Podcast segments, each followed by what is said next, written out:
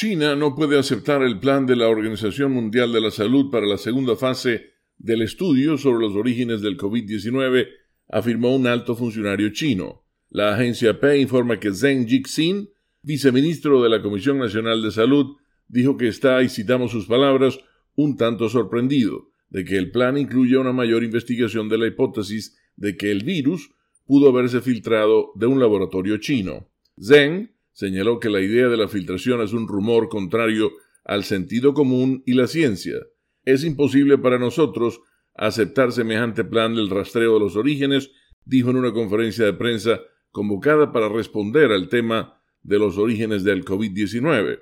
La búsqueda del lugar de origen del virus se ha convertido en un asunto diplomático que ha acentuado el deterioro de las relaciones chinas con Estados Unidos y muchos de sus aliados.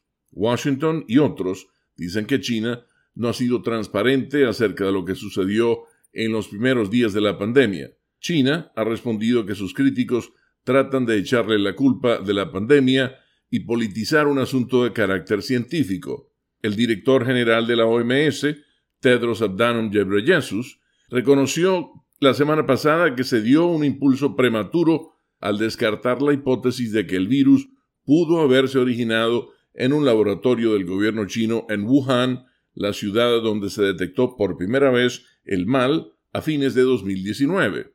La mayoría de los expertos considera que la filtración no es la causa probable.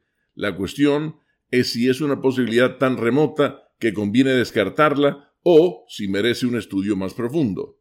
La primera fase, meses atrás, estuvo a cargo de un equipo internacional de científicos que fue a Wuhan a trabajar con sus colegas chinos. A ellos, posteriormente, se les acusó de ceder a los reclamos de la parte china al indicar que era innecesario seguir estudiando el asunto. Leonardo Bonet, Voz de América, Washington.